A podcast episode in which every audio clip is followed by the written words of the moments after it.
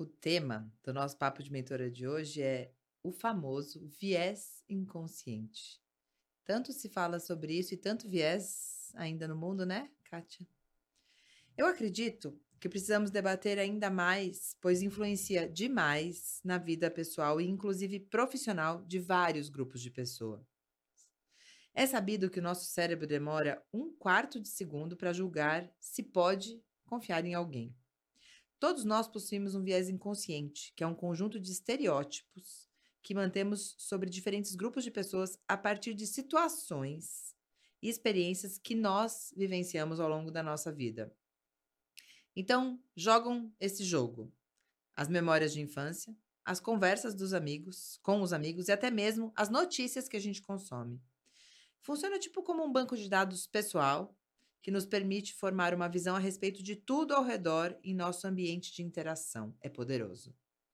Parece bacana e não devemos esquecer que o cérebro que temos hoje é, em grande parte, adaptado de um ambiente ancestral, com pouca caloria, que é o que hoje em dia tem muito, e um grupo pequeno de pessoas convivendo, pouca caloria à disposição.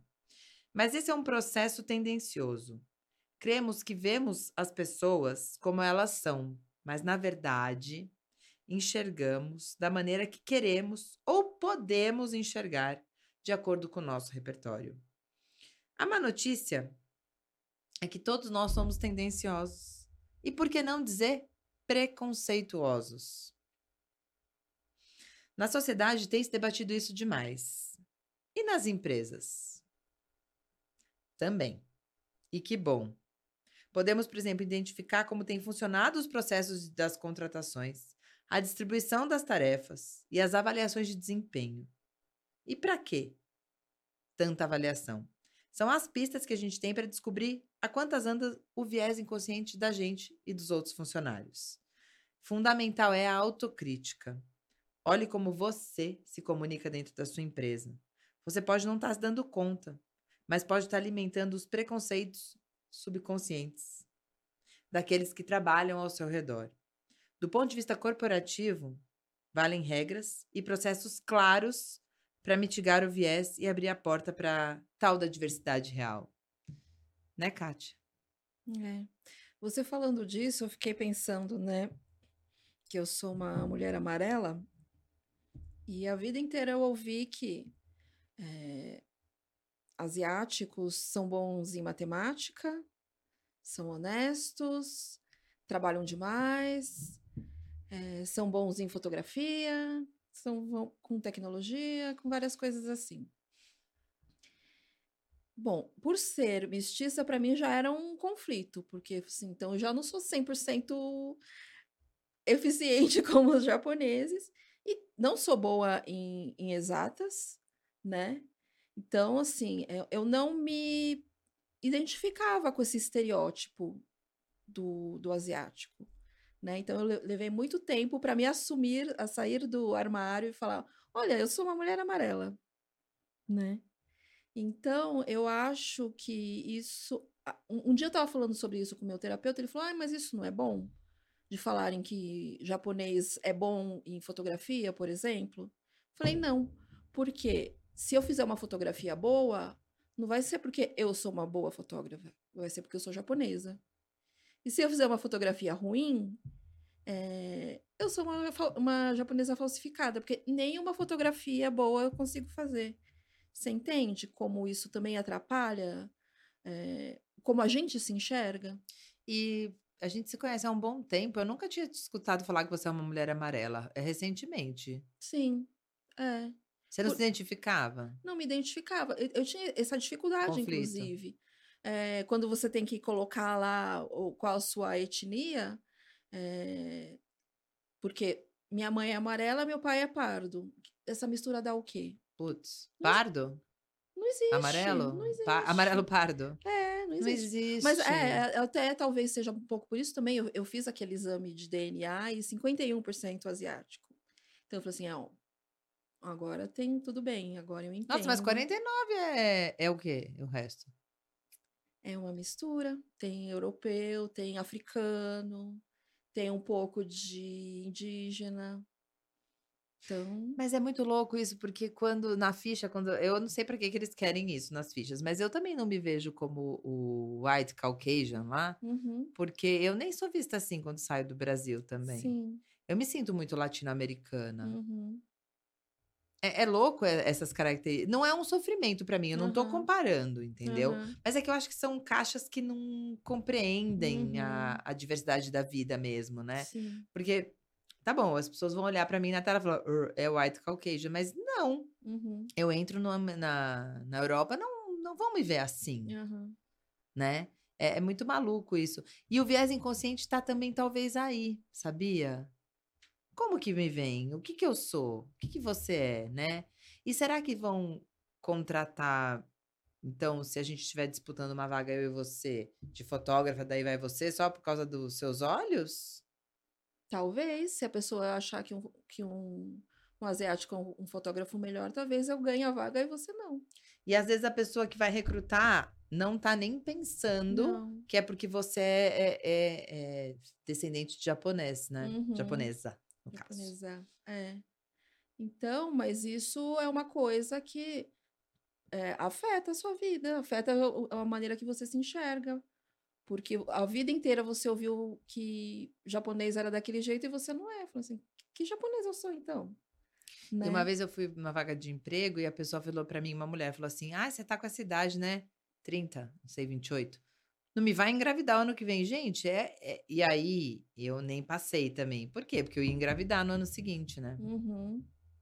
Isso é viés inconsciente ou preconceito? Será? Não sei, né? E uma mulher fala isso, né? Uma mulher que tinha filhos. Que louco isso. Isso é viés gente. inconsciente ou preconceito? Também não sei dizer. Fico muito. Porque o, o viés, é, até a definição aqui é, é clara, né? Mas. Sei. Não sei em que, em que coisa. Em que, em que caixa cai, Uhum. né? Uhum. É, então, mas no caso, no meu caso, é, esse viés in- inconsciente supostamente é benéfico, porque somos vistos como uma minoria modelo. Então, né, é bom. Só que é, isso acaba também servindo de arma contra as pessoas que criticam os negros, por exemplo, né? Porque também é uma Bom, no Brasil nem é minoria, né, gente? Mas vamos combinar. É, pois é. Mas, tipo, ah, Mas é, grupo minorizado, sim, né? Pela Sim. forma com qual é tratado, né? É, mas tipo, olha, se os asiáticos é, estão nessa posição, os negros não estão porque não querem. Não é assim. Porque estão lá na caixa desse conjunto de estereótipos que nós mantemos sobre diferentes grupos de pessoas a partir de situações e vivências que experiências que vivenciamos ao longo da vida, Uhum, né? sim. Então, se todo japonês tirou foto bem, ou teve uma pastelaria em São Paulo e os portugueses todos tiveram uma padaria e por aí vai, né? Uhum, O italiano come frango com macarrão, que é uma mistura que é, não existe na Itália, inclusive. É estranho para eles, né? aham, Mas talvez os italianos que vieram para cá era a comida que tinha, né, para comer. Exatamente. né? é. E por que, que o japonês foi pra pastelaria? Não sei, mas acabou isso, né?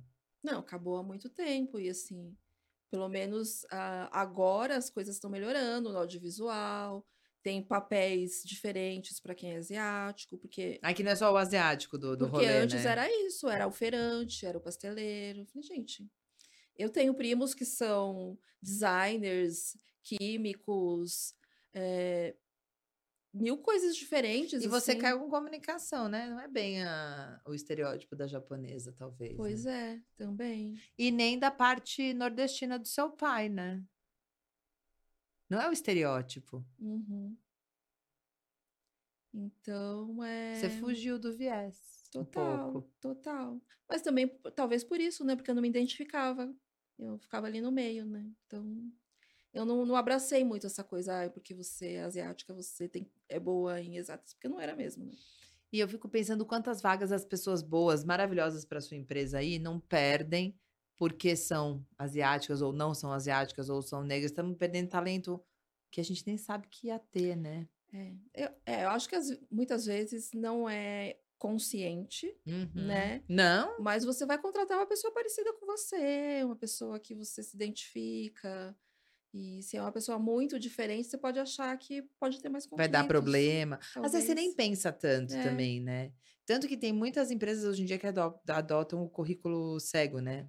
Eu acho maravilhoso. Que só tem a experiência profissional da pessoa ali. Nem a Uhum. faculdade que a pessoa estudou às vezes tem, né? Faculdade, idade. É, Então, eu, eu acho isso importante, porque o- o que importa mesmo é o que a pessoa sabe fazer, né? Não é se ela tem 30 anos e vai ter filho. Eu já Eu vi tive. gente, eu já vi gente é, grávida que mudou de emprego, que foi promovida.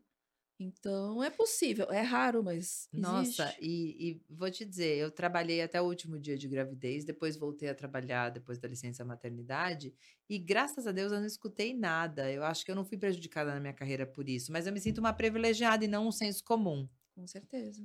sabe? Uhum. Nunca vi ninguém perguntando nada em relação ao meu filho se eu podia fazer tal coisa, não. As pessoas me davam Uhum. trabalho, sempre me Uhum. deram. Falaram, o trabalho aqui é isso aqui, ó. Você tem que, né, fazer tal coisa. Vai lá e faz. Vai lá, te, envolveu viagens e tudo, né? Uhum. Claro que também eu tenho rede de apoio. Sempre tive. Faz toda a diferença. Nossa, a gente fala disso repetidamente, Aham. né? Rede de apoio é fundamental para criar um ser humano, né? Mas não é só a mulher que tem que ter rede de apoio. A gente também tem que normalizar que os homens são os cuidadores e vão precisar de uma rede de apoio. Uhum. É tanta coisa que o vi... porque o viés tá ali, né? Eu vou contratar este homem aqui porque ele não vai precisar, mesmo se ele tiver filho, não vai precisar cuidar. Uhum. O branco, porque branco sempre foi o branco lá, tá o branco ali, entendeu? É muita coisa para E desconstruir isso, tendo em vista que a gente tem esse cérebro aqui que demora um quarto, essa fração de segundo para julgar se pode confiar ou não em alguém, você tem que vencer uma barreira que você não tá vendo. É um inimigo, entre aspas, invisível. Uhum. Só acho que tem a psicologia, os debates e as formas do RH das empresas, que elas têm se movimentado. Dá para ver claramente os movimentos, né? Sim.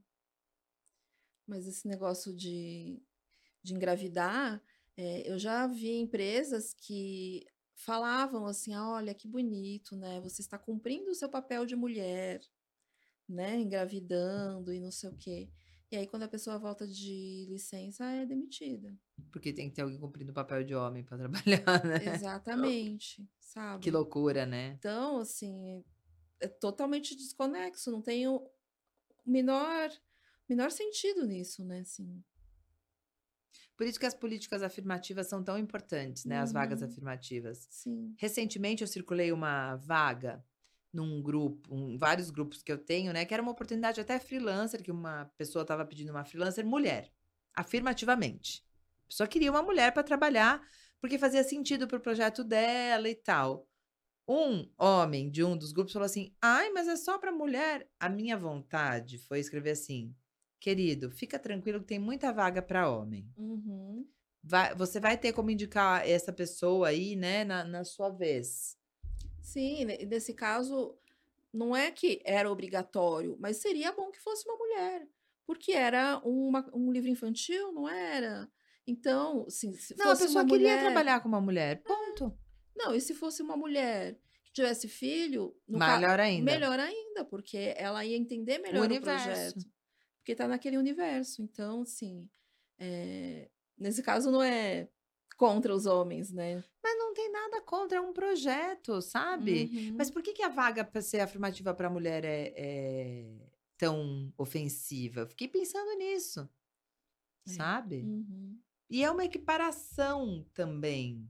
É, não nesse caso em especial, mas é uma equiparação mesmo, sabe? Uma correção histórica. É. até ter vagas afirmativas para mulheres, negros, indígenas, os amarelos e tudo mais, sabe? É Uhum. uma construção histórica. Perdão, Sim. uma reparação histórica. Uhum. Sim. Não se incomodem e ninguém vai perder emprego com isso. Não, com certeza não. Os espaços vão se abrindo, os caminhos vão se abrindo. Uhum. E com essas evoluções que a gente tem de chat GPT e tudo mais, as coisas vão ter que mudar. E eu, linkando o chat GPT com o- os vieses aqui, né? Eu fico pensando como vai mudar ainda mais e a gente ainda vai estar preso, porque a evolução aqui da química aqui dentro não acompanha, né? Quem viver, verá. É isso aí, gente. Beijo, gente. E quem viver, verá, que não foi em vão. Beijo, tchau, tchau.